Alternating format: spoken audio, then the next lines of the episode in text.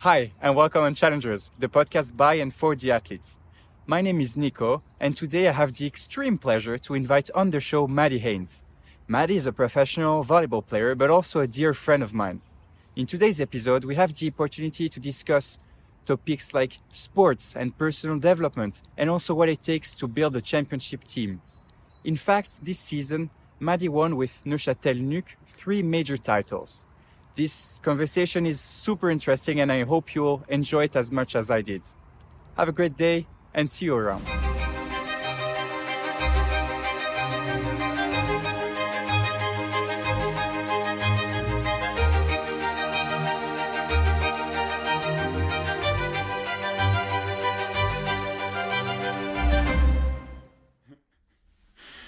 Hi, Maddie. How are you? Thank you and welcome uh, on the podcast.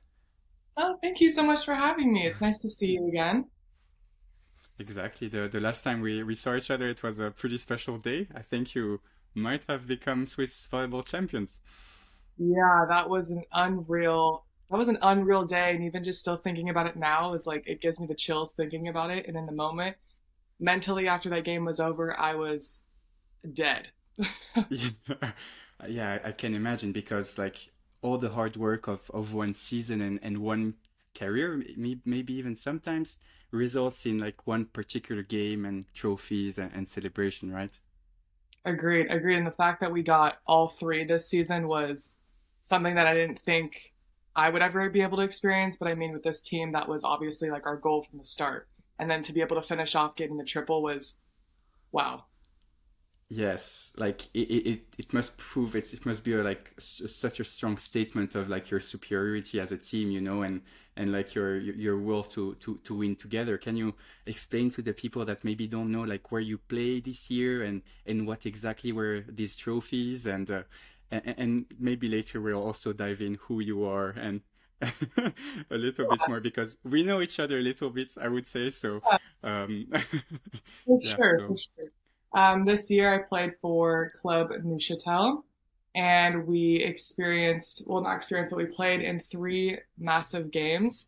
One being the Super Cup at the beginning of the year, the next one being the Swiss Cup, and then the final one being the League Cup. And at the beginning of the season, we all had the conversation of like, what is our goal? What are our values? What do we want to achieve as a team this year? And knowing the history of this club, like they're a very winning team, and that's something a reason, a big reason why I came to Neuchâtel because I wanted to be a part of this like winning program and to be coached by these coaches and to play with these girls. And once we had those like values talk and communication about like what we need from each other, we just set out and won all three, which was, you know, the first one, the Super Cup was against Volero, and that was um, last year for the girls winning the league and then Volero winning the Super Cup. And then the Super Cup was, I think, if anyone has ever seen Swiss volleyball and watched that match, they'll understand that that was the most stressful match ever played for us. Um, that was against Lugano, down two sets. And the environment in there was really just like, wow. It really, like, mentally, that was one of the toughest games I think I've ever been in uh, but to come out in a five set game win of that was like determination, mental toughness, um, yes. physically and mentally. Like we were the top team that night. Um, but Lugano played a hell of a match. They did really, really well. Clearly, we were down two sets. And then the final league game was against Dudingen, and we won them. We did a series sweep which was a really good feeling for us as well, uh, which is also something that's very tough to do. And Judy Dudingen was a very good competitor. Uh, they have great pin hitters, middle blockers. I mean, they're just all around. I mean, there's a reason why they're the second team in the league.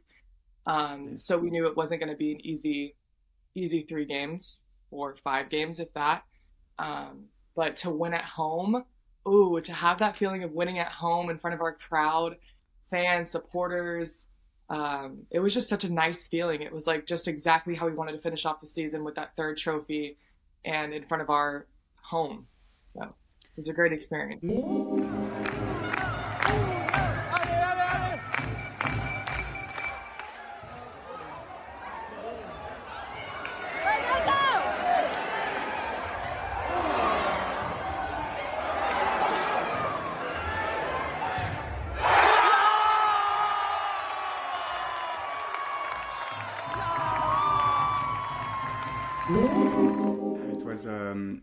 Was a, a, magical uh, feeling, I, I, I, would say uh, as well. I, am not from Neuchâtel, but seeing all the all the fans coming in and, and supporting back from mm. both teams and and the kind of um, the, the, the kind of yeah of atmosphere there was was like really really impressive. Uh, uh, uh, I was with uh, you. You invited me, with, and, and, a friend of mine was also a volleyball player, and she told me I've never seen that many people at a volleyball game uh, in Switzerland. I, have never seen such a, a, an atmosphere. So, like, congrats to to Neuchâtel for for that because it was a, uh, it for me it was an interesting, very interesting experience. Yeah, well, thank you. I'm also very happy that you're able to come. It was nice to have somebody that I knew in the stands, and I got a hug after the game. So it was nice. It was very nice. How how would you say? What was the reason you you you had a sweep? How were you better than than Dudingen on on that series? Like I said, I think it was going. To, we knew it was just going to be a tough game, but I think that if we knew if we're going to play on our top and our best, then there's no way that they can stop us. And something that Lauren always told us before every match was like at the end of the day, like it's who is mentally who's more mentally tough. Because being in situations like that, obviously like each team has great physical attributes, like physical players, but you know, you can only swing the ball so hard and people are obviously going to read you, but if you're mentally tough in that situation of like, okay, you know what, they're targeting me, but I'm going to do this, I'm going to do that. It's just more, more so if you're just the most yeah mentally tough person at the end of the day you're gonna get the win. And i feel like Dudingen really challenged us but we showed out physically and mentally. And yeah the series sweep was crazy. I i just remember the the the end of the last set uh like the you know you were like one point each one point each and and for sure like what you're saying on the on the mental toughness i think it would be like the definition of mental toughness is playoff finals uh, uh, the last sets that is going so close to each other. Like it definitely is about uh, about mental toughness uh, toughness totally, I totally agree with you. And the fact of we knew that that was going to happen we knew Dudingen wasn't going to give up. And after the game was over and when we looked at the scoreboard i remember all of us were like no way the score is 33 to 35 right now. but we knew, we knew that was going to happen. We knew, I mean, we didn't know it was going to go to the 30s, but we knew Dudingen was going to put up a fight, and that's exactly what they did. But to be able to just hang on and just continue to fight and give it our all, and just those last few points that needed to be had, I mean, it was just a great feeling, a great, great feeling. Tell me, tell me about you and how this winner mentality uh, took you uh, uh, as a as a youngster and and how how did you start volleyball? How how this this uh, athlete that you are today ha has been uh, built you know? Yeah. Um, i think it's a little crazy my career as a volleyball player. I started when i was very young. I've only been playing for like 13 years. I know it sounds crazy to be saying 13 years but um, you know i obviously started off as a middle blocker because I'm six foot four, 194. So I'm a tall girl. So I just always was immediately put into a little box of like, hmm. you're going to be a middle blocker. That's what you're going to do. And I didn't know any better. I was like, sure, why not? Um, at a young age, I think I struggled a lot with being perfect, having this perfect mentality um, I was very, very hard on myself, and I would be lying if I say I'm not like that still today. I think I've gotten a lot better. um, I think I've learned. Um, starting off young too, I was struggling a lot with my confidence because I wanted to be so perfect. I wanted to be the specific athlete, get those amazing kills, get those amazing blocks. And I just learned, okay, you have to learn from experience, Maddie. You're young, you're gonna get it, whatever. Um, then I went off and I also knew at a young age I knew I wanted to play professionally. I knew I wanted to play in college and university. So then at a young age, I committed to the University of California, Berkeley to play volleyball for four years and also study.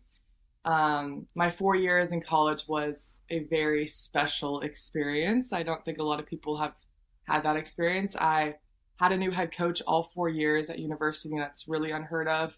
Um, I was very tough as a player to figure out the camaraderie, the culture, the coaching styles of each different coach every year.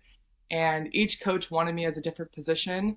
So I played literally outside, middle, opposite, all three front row player. I mean, was never in the back row, but I played all three front row attacking positions and I had that mentality of like I want to play, I will play any position, just I want to be on the court. So whatever you need me as, I will be in there. Um but that was what struggled a lot in my development as a player. Again, I was a very raw raw player. Um mm-hmm. my when I committed to college, I was committed as a outside, so I eventually switched over from middle to outside. And because I switched so much in college, I never was able to develop like the passing techniques or get the experience of being in the back row, which was very difficult, as I have seen when I go overseas is very difficult. Um, I think that my experiences playing all three positions has allowed me to have different techniques or be able to put myself in different positions that I didn't think I'd be able to do. And to also just learn under different coaching styles was massive because not every coach is the same and not every coach is going to treat you the same. Um, and I would be lying if I said that was not the hardest four years of my life. it was a very hard four years on top of doing um, studies, but I still knew I, I knew I wanted to play professionally. I'm going to go overseas. I know I'm going to do this. Um, 2020 hit, COVID. So I thought my dream of going pro was going to be suffered for that year, first year, and I didn't think I was going to get a job. But eventually I had a German team reach out to me and I was able to come overseas. And wow, first time in Europe was terrible during COVID. I never I've never been to Europe and I was like, this is it, this is my dream, it's coming true. And to go into Germany was a cool experience, but everything was locked down. I couldn't even go outside. I had to wear a mask. We didn't get fans at the game. Uh, I was the only American. This is my first time like being on different uh, being on a team with different cultures different languages spoken around me not english all the time so that was a big culture shock for me but i was still like i'm still playing. I still want to play. I still I, after the end of the year i was like i still know that i want to play. I have so much in me. But again i'm still such a raw player. I have not played full six positions until i got overseas which hmm. really killed my confidence and kind of really hurt me mentally because i was like trying to go back to that perfectionism of like, I know I can play six rotations. I got to prove these these German girls or these Swiss girls or whatever that I can do this. And and it was really just like like I felt like I was hurting my mental self more every day, being like, I don't think this is that, that I'm worth this. I can't do this. Like, I like, am I cut out for this? This has always been my dream. And then I came back home after my my first season in Germany, and I still told my mom I want to play. I don't know which team will take me, but I want to play. And then I was offered in a position to go into the Swiss league with Cheseaux, which was a great opportunity. That was exactly what I needed um, in terms of just playing experience. I just needed to be put in the back row. I could, I have the technique. I have some sort of idea of what I need to do, and I just need to have that playing time experience and that opportunity. The opportunity is what I needed, and Cheseaux gave me that opportunity, which I'm very thankful for. And that was a very good season for me personally. I think in terms of confidence, I really stepped into a different role that year, that season specifically. You know, I was seen as like a very top attacking outside, and I was like, see, like I knew I, know I can do this. Like I know I can do this and that really helped me boost my confidence and show me like I have so much more to give and people don't even know. Like I haven't even tapped into my full potential, like which is so crazy. And I'm 25, which is like exciting for me because like I value this sport a lot and this is something I've always wanted to do. And the fact that I have so much more in me that I want to give is like, yes. like cool. um, so then then I knew too going into Switzerland I wanted to play for um, Neuchâtel, and then they offered me at the end of the season, and I am where I am now, which has been amazing. It's been a crazy, crazy experience. What strikes me in, in what you're saying is that you you really identify like where you're at in your career and and you perceive this excitement of like i'm capable like give me the space to execute and, mm-hmm. and, and, i'm gonna do it and and and this is first of all congratulations for this because I think it also takes like incredible amount of like sacrifice and hard work to get in in that position right it's like mm-hmm. we, we see the, the, the biggest stars and and we see them like execute and, and, and win championships but but sometimes like if you have the expectations on someone maybe you were mentioning also your your size uh, and, and your, your your abilities like even with expectations you need a lot of mental toughness to to actually yeah. get there so I, I found that really mature and, and, and impressive because yeah, now you're in position. Is it also one of the reasons you resigned as well with Neuchâtel? Was it like, yeah. hey, they're giving me the space to uh, to to execute? Like, uh, is it that? Okay.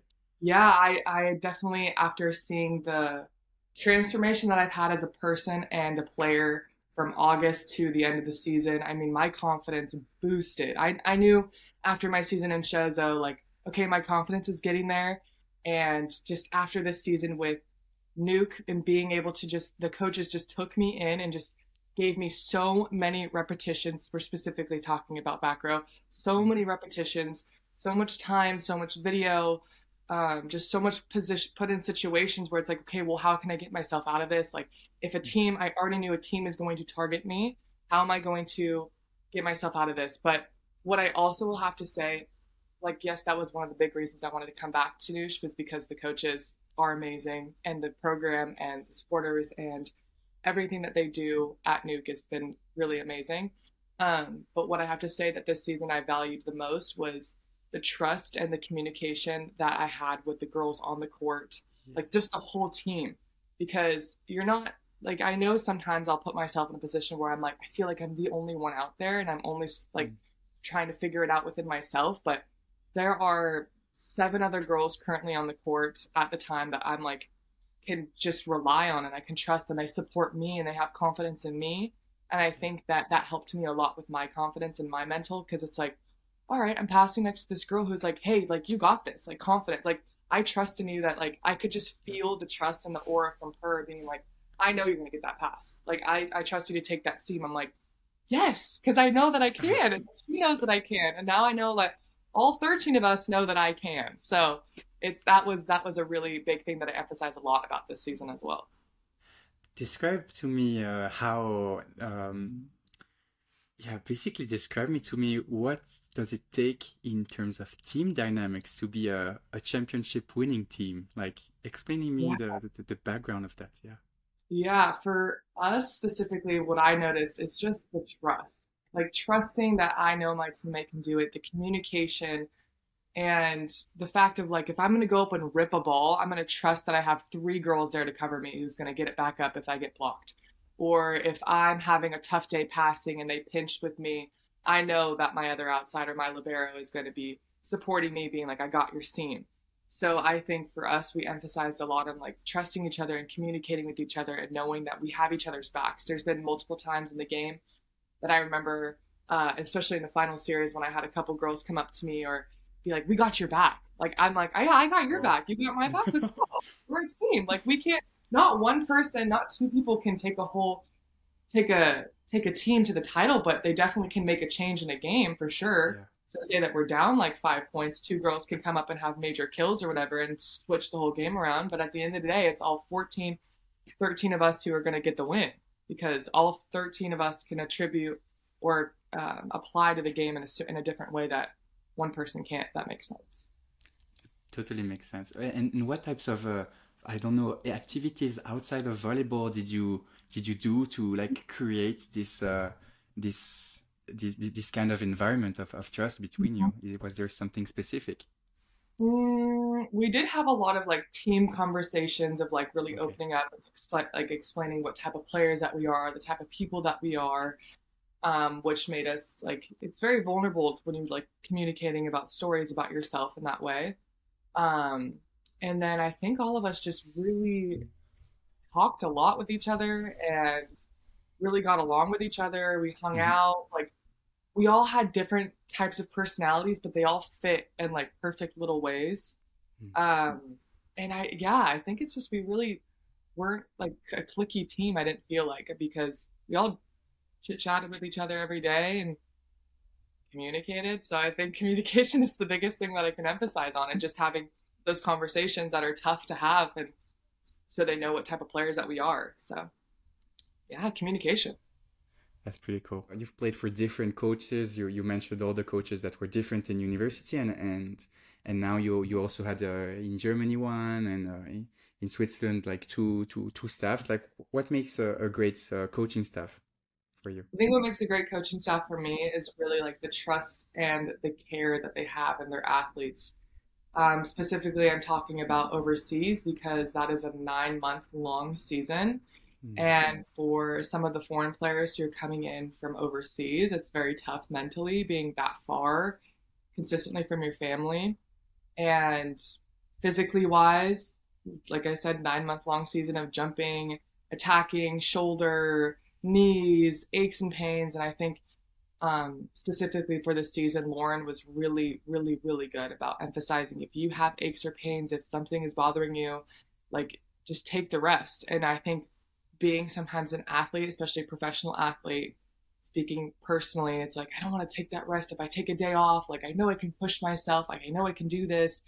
Hmm. And having a coach be like, I know you can, but I'd rather you not. And I want you to be smart. I want you to care for your body. And I think that sometimes I grew up a lot being like, I'm going to push myself to the brink of like hurting myself because I know I can do it. And it's like, but at the end of the day, we have to get to a final. And how am I going to feel in a final if I can't even get to the final if I'm going to push myself in just a small yeah. little practice? Um, so specifically for me, this season was really eye opening and being like, wow, I have a coach who cares about my physical health and my mental health. Like, okay, cool. And I mean, on top of that, she just had great technique. Our practices were very specific focus sometimes and specific situations that I really liked a lot. And yeah.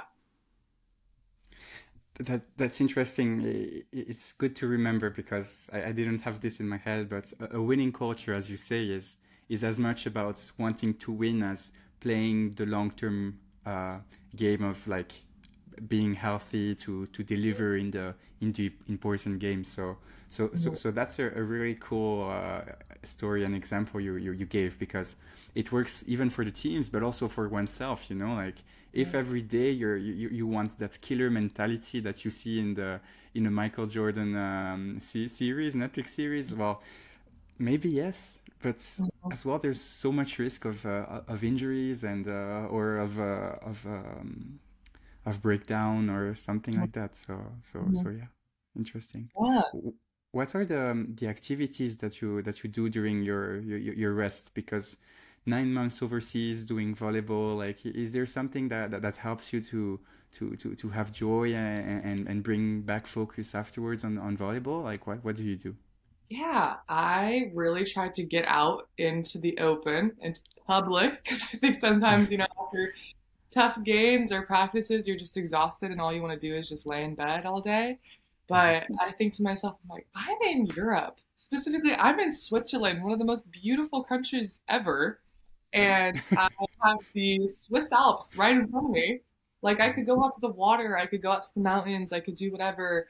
And I really tried to get out and just get in the sun, especially when the sun was out, um, and just be with my girls, hang out with my teammates. And what I loved about it too, hanging out with them, is like we didn't always talk about volleyball, which was so nice. And I think kind of rare because sometimes I catch myself, you know, we practice 24 hours, not 24 hours a day. That's that's exaggerating, but you know, we practice, we play, we work together all the time, and it's like sometimes it's like I don't want to talk about volleyball. So that was like a really nice thing for me to just, you know, decompress from that and just go out into the nature when I when I had the time to. Um, and I love coffee, so I would always try to go to like my favorite little coffee shops, get a little cappuccino, try something new. Um, but yeah, really getting outside because my body needs to just see some nature, not just sleep all day. That's pretty cool. Yeah.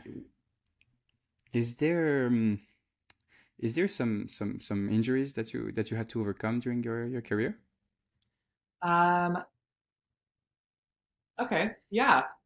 So, specifically talking about university, I think that at a young age, I was never properly shown techniques in terms of like lifting and working out. So, I think I discovered a lot of injuries because I'm using, I'm compensating for different things, you know. Mm. And um, in university, I struggled a lot with like stress fractures in my feet, which I was like, seriously, I literally don't understand how this could happen. Blah blah mm. blah, whatever. And then overseas, once I got my first year, I had a terrible like knee pain that I did not, I've never experienced before. And it was, it would come and go. And I was like, this is so mental. Like, I'm fine. I can figure it out. I'm going to push myself. and I didn't realize what it actually was. And then it, it was just at the end of the day, it was just obviously compensating and using different muscles and not properly like using the technique that I needed to use. Um, and then this past season, at the beginning of the year, I struggled a lot with like, um, you know, normal like knee pain. And I had like a little tear in my abdomen at the beginning of season that I was like, seriously, Madeline. So just like little things that are just like aches and pains. It was nothing like massive. But to mm-hmm. me, as an athlete, when especially you become professional and this is your job and you're relying on your body and your physical health and mental health, but uh, more so physical at the time, I was like, I can't be taken out of practice. I can't miss this game. I can't miss this practice. I have to work out, whatever. So that just started putting more stress on myself, which wasn't able, which wasn't which was making the process of trying to heal harder, if that makes sense, yeah. because I'm so focused on I can't do this. But it's like your body is signaling signaling something to you saying, okay, we'll just take a second. Um, and at the end of the day, I've gotten everything checked out. I'm all healthy, which is really good. Um, so yeah, just you know, struggled with little aches and pains, but all is fine. Uh, that's interesting. Yeah, it, it relates to like your, your your will for perfectionism that, that that you talked about, but also then the the learning of like yeah taking i mean that's a great thing uh, as an athlete like uh, as a young athlete you understand okay if you have if you want to perform well you get to take care of yourself physically and then mm-hmm. the more you grow the more you you understand also the the mental aspect of the game. And okay you have to to to to, to take care of, uh, of yourself um, mentally. And that's also maybe what you're doing like with um, walks outside and co- uh, coffee and, and going inside your your comfort zone. So so i would say this is yeah, this is this is pretty interesting, and and this is definitely something that uh, watching watching a, a, a, volleyball game or uh, you, you you think about um, and you watch the athletes you know like that's also the kind of thing you you, you appreciate like they're at the top of their game because they're they're dedicated to to, to one pursuit but at the mm-hmm. same time they they have a, a, a way of doing it that allows them to uh, to perform and it's not about like being completely obsessed it's also about like self-care and uh, and mm-hmm. uh, yeah and, and, maturity so that's that's interesting yeah. do you have any any inspirations uh, from uh, from that like was were there people yeah like you learned from uh, these uh, these kind of aspects? Um it's a great thing that you asked that because this is a topic i wanted to go on. Um okay. that you know i was like okay cool we're leading to this. Um, I don't know anybody specifically, but when I specifically think back to my career as a volleyball player and the experiences that I that I had and situations that I was put in, um, I'm really such a huge advocate now of just the importance of mental health in athletes, and I feel like that is something that's very still it's become a lot more open and accepted, but still something that I think a lot of athletes struggle with in coming out and speaking about because you know, we're athletes. We're supposed to be put in these, you know, stressful situations and supposed to make those game point shots, those kills, those blocks, those whatever. And it's like focusing not so much like it's a struggle not trying to focus on the opinions of other people who come and watch your games and come and mm-hmm. sit there and come to judge you and come to spectate you and yet they don't even know how to play the game they just come to watch but you know, say the game didn't go the way that it was supposed to go, then they can immediately go on social media or come up to you after a game and be like, well, what the heck happened? Well, why couldn't you do this? Well, why couldn't you do that? And I feel like it's something that I struggled a lot, specifically talking about myself. Um, when, like we mentioned before, we have those expectations that we're that we put on ourselves or that people expect of us. And if you're not exceeding those expectations, then it's like I'm not the player that I'm supposed to be, or can I even do this? And so university was something like I said was the hardest four years that I ever experienced is especially mentally. I thought that, you know, like this is the breaking point. Like I'm I think I have to be done with volleyball. Um, but I was like, I still had that voice in my head. It's like, you know what, you are so much better than where you are right now. Like, you know, there's so much more that you can give in yourself. And then my senior year, we were introduced to a sports psychologist, and that changed my whole game my senior year.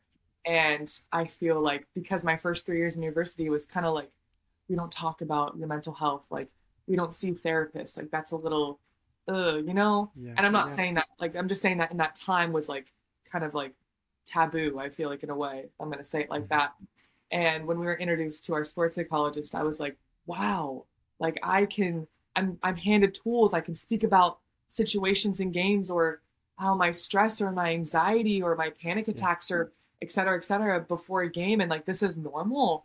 Like I thought like, oh my gosh, then all of this that I'm experiencing is not normal. And the fact that I'm having somebody validate my feelings and say like, it's okay. Like you are human. You're fine. Like, this is what people experience. And it's like, mm. I was so used to just masking that and being like, I pull, I'm fine. Like become a robot. Like I'm good. Yeah. Don't, don't notice anything. And to have, to have that really opened my eyes and I was just like, you know what, this is more important.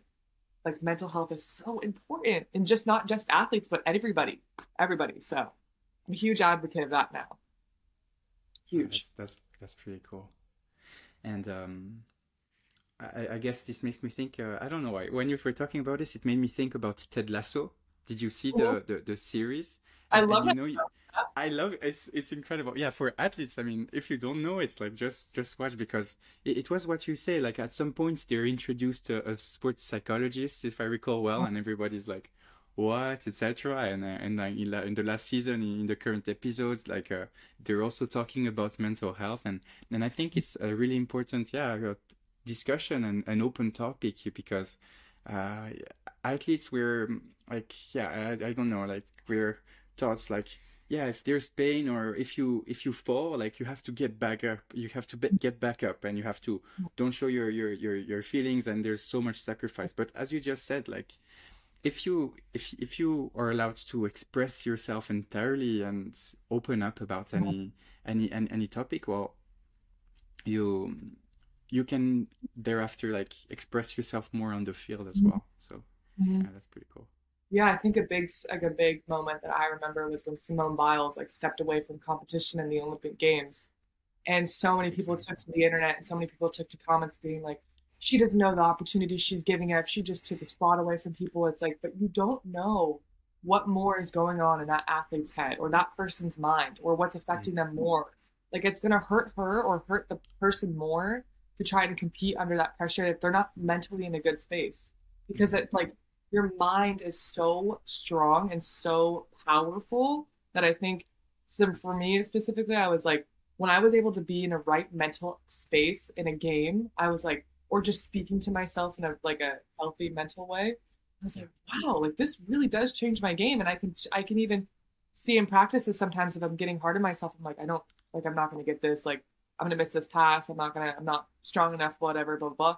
Yeah, that's gonna have effect on my game because I'm already negatively telling myself these thoughts, then it's already mm-hmm. happening. And if I'm positively speaking myself in a manner it's like, I got this, or like, I know my teammates know I got this, or the way my teammates are positively speaking to me or my coaches or whatever. And I'm not saying that there's going to be a perfect day all the time where everything's going to flow perfectly and I'm whatever I mentally am healthy all the time because nobody's perfect. You're human. Like you're going to go through things every day. And I think that when I was introduced to the sports psychologist and told me that this is normal, you're human, people experience this all the time and it's and being able to validate my emotions and my feelings i was like wow like i'm learning more about myself i'm healing myself i'm figuring it out and yeah like that was a that was a massive thing this season too that i wanted to focus on was i am on like a self growth healing journey like mm-hmm. it is tough i'm by myself i'm alone but how can i better myself when i am feeling like these moments and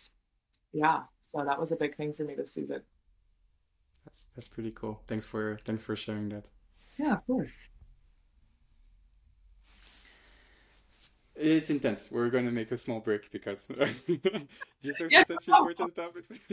I know, I know. It really is. And I, I was like, do I want to go into it? And I was like, well, you know, it was something that was like very important in my journey that, yes. that, yeah, that I haven't heard a lot about. I mean, that was like fairly because it's also mental health awareness month so i was like yeah like perfect timing to talk about it yeah and I guess when you when you're a younger younger player and you see see older players that are talking about that, like I think it's inspiring as well because mm-hmm. like you know you're like oh they like they, they, they really focus on that and and I can't imagine myself if at like 13 12 13 years old I was already like thinking about it that that yeah that, that would be incredible. Yeah, and like I hear from some players too was it was so random. I ran into somebody when I went out this past weekend with a friend, and she was like, yeah. "I used to play volleyball, but I stopped because you know I had that one coach that like ruined the experience for me." I'm like, yeah. "That's crazy! You have one coach to ruin the whole game for you, your yeah. whole career. So unfortunate." And, and and it's funny you mentioned that because uh, there there's I have plenty of examples as well in, in the professional world world where where people like have these like this crazy dream and, and they talk to me about it and they have like these stars in their eyes and and you see that hey, it's gonna be super hard to to to get there but mm-hmm. it's totally worth it to go and, and and and these people like you're like you're just inspired yourself when you listen to these stories you know and mm-hmm. and to think and that's unfortunately there's other people that's like learn about that and they're like uh, no, you're not gonna do it, or mm, it's impossible, and, and they shut these people down. It's it's it's really dangerous and, and, and unfortunate. Yeah. Yeah, and I was I've always tried to tell people like I don't regret a lot in life, and you shouldn't regret anything in life because I feel that everything is a lesson or an experience. And I told myself, and I was talking about this story actually just recently with a friend about just mm-hmm. like you know my career in volleyball. Um, she was like, "But are you regretful of like you know going through that experience?" And I was like, "Actually, no." Like I think going through that experience in those situations has made me the person that I am today. Like I wouldn't be able to, of course, now when I think back, I'm like, why didn't I advocate for myself better then? But it's like, but that was then. You learn from that experience, you learn from that situation. But look at you now, and look what you're look what your experience now, and all of the stuff that you get to achieve now because of what happened then.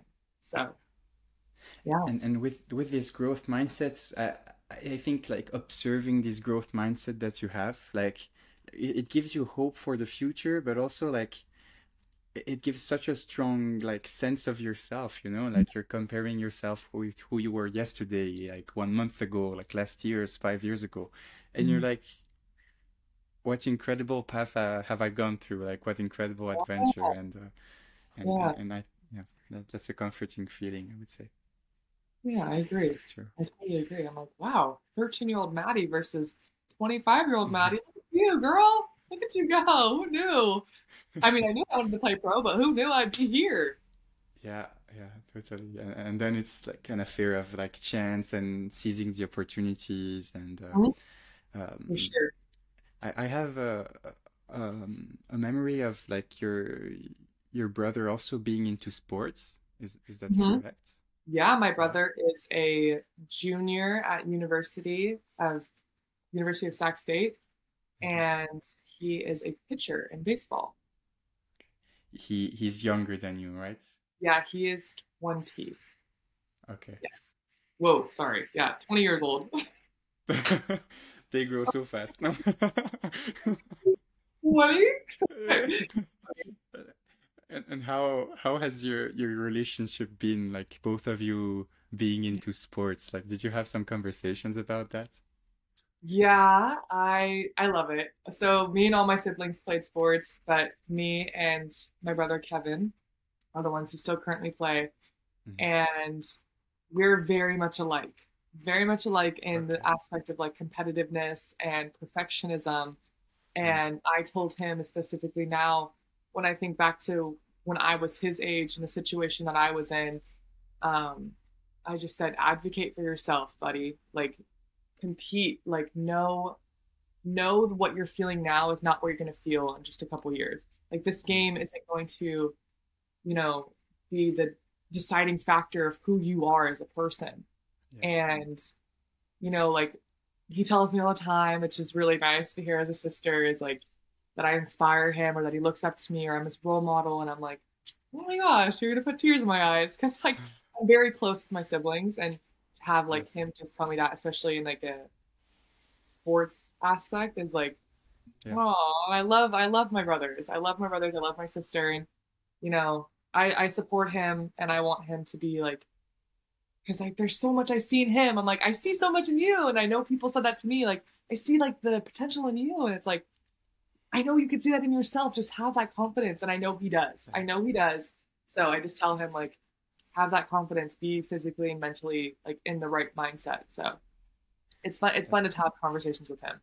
That's so cool. Like you're the empower empowering older sister, like liberating him as well, right? Because you're yeah. like, hey, no pressure. Like you're gonna do great, and and yeah. I love you for for who you are, and and not just for like for the like for the sports uh, yeah. activities. I, I, remember that I actually have a, a story about that. Um, I was pretty stressed about uh, one exam session I had uh, two two years ago. I think it was during COVID, and I was I was so down because I never failed anything in my life, and I I, I was so afraid of making a mistake, mm-hmm. and um, I called uh, one of my grandpas, and uh, I I told him about it, and he was like, Nico, like, um, how did he say it exactly? So he told me like you're so passionate about sports and you, you live close to the Olympic uh, committee and uh, and and you know about uh, Pierre de Coubertin. Uh, I don't know if you know about him, that he's the founder of the modern Olympic movement. So he, he was, he's a French guy, um, uh, exposed at the Olympic Museum, and he, he, he basically uh, understood the, the power of sports, like to, to build a world for, for, for peace and, and advocating like uh, sport activities for the population. And, and, and um, one of his famous sentences like, the, the important part is not to win, but to participate mm-hmm. and and and and this this can be seen as for people like no this is not a good sentence because uh, if you're a loser you're not a winner etc but in a way like it also helps you to win because what he explained to me was hey you're gonna do like what you can do at this exam session but you know mm-hmm. you're just like gonna give your best given this situation given covid given the fact that you you you you don't feel prepared enough for these exams. And then he told me like, but most important of all, while you're focused on this exam session, you have to remind yourself that that this mistake or this part of your life is not you as a whole. Like it's not gonna change the um, it's not gonna change the love from your your family or your friends. It's not gonna change like the whole um, roads that you that you got for yeah. yourself before that and, and, him reminding me of that at such a, an important moment like impacted me a lot because i could always think about that and like give your best but also like the important part is to try it's not mm-hmm. just to win and, and and so like i completely relate to that to to, yeah. the, to, to the story you just shared so that so that's pretty cool that's a great point that's a great point and like i totally agree with that because in university when i was in the middle of finals and then also trying to like compete on the court. I was like, I literally, if I, I can't fail this test because then I'm not going to do good in the, gym, whatever, blah, blah, blah. And then it's like, it's just a test or it's just a game. Like if I'm, if I'm in the right space, like I'm to be fine. And this is not to define the person that I am. Volleyball is not my identity. It is the sport that I play.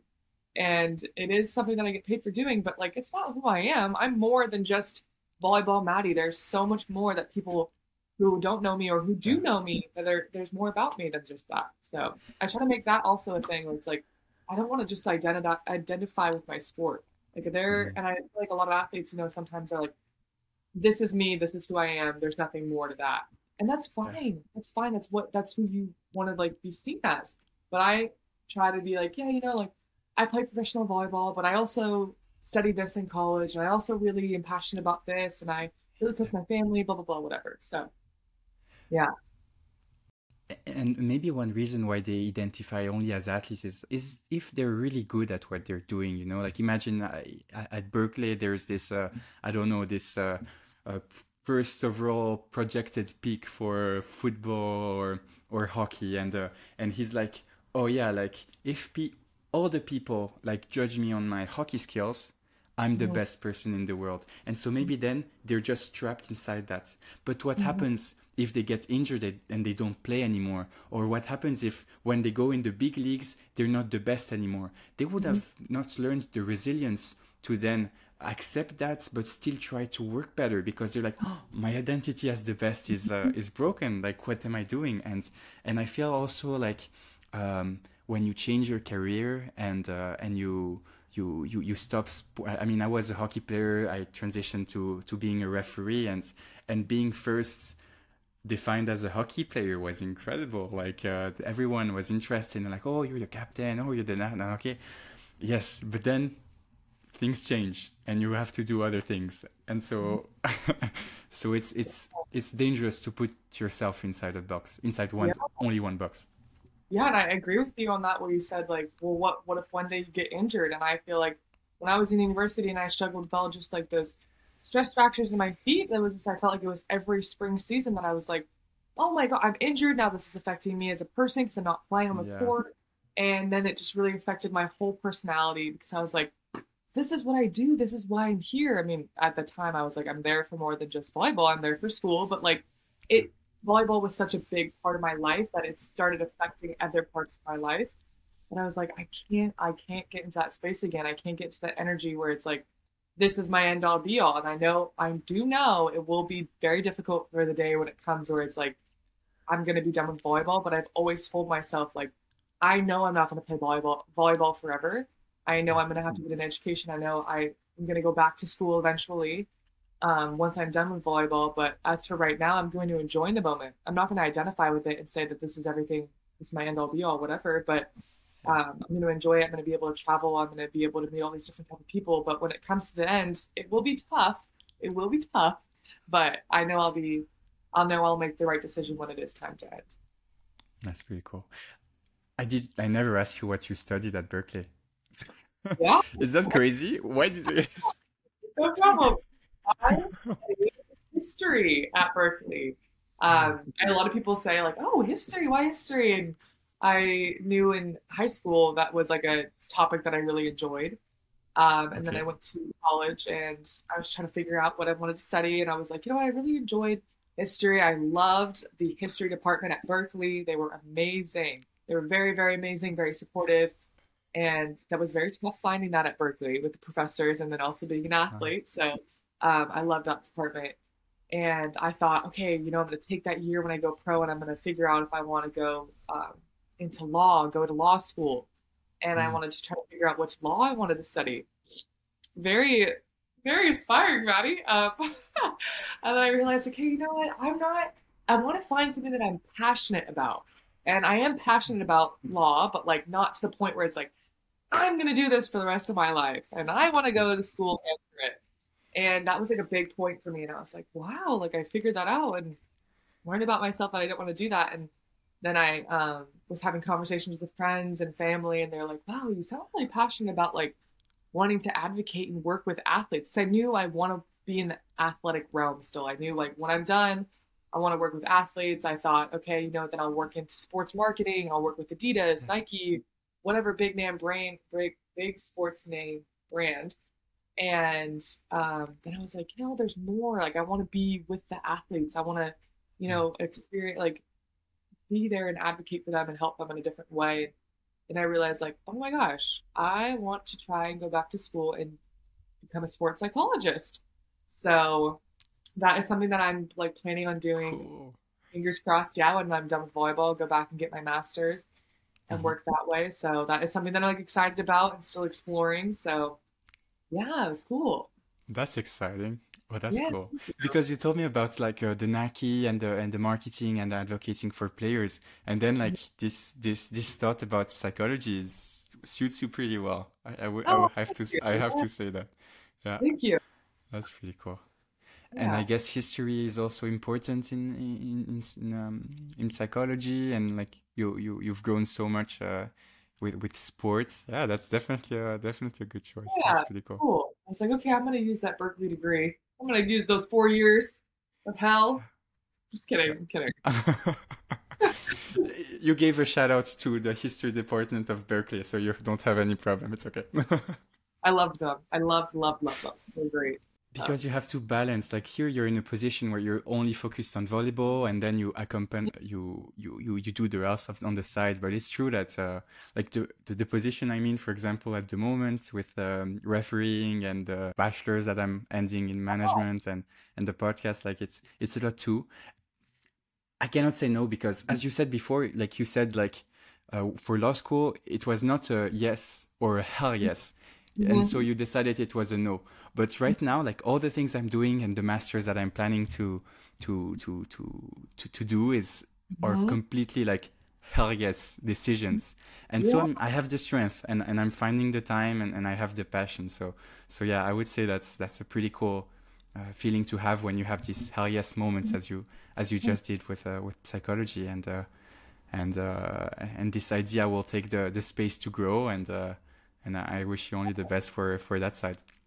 Yeah, and I think you made a good point about like balance. It's very hard finding that balance of yeah. you know personal life, sports life, academic life, and for me, when in university, I graduated high school early, so I even went to Berkeley a semester early, and I was 17 year old, 17 years old at a four year university that I was like, I one of the number one public schools in the world, and I was like, what the hell am I doing? Like, I don't know how to, I don't know how to do this. Like, my social life, going out, not having my parents living with me, and I'm making my own food. I'm on a sports team. I'm trying to balance like five classes now, like five really hard classes, and I'm like, and then on top of that, I was like, I want to get a job. I'm gonna, I'm gonna earn my money and work. And I was like, what am I doing? I'm pushing myself to the point of like, I don't even know who I am.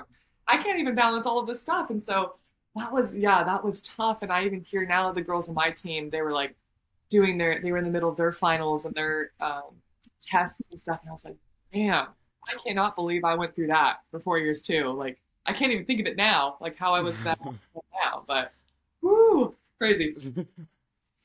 Good luck to everyone that is doing these kind of things. Like we fear you we support yeah. you and you're gonna do great. Very tough.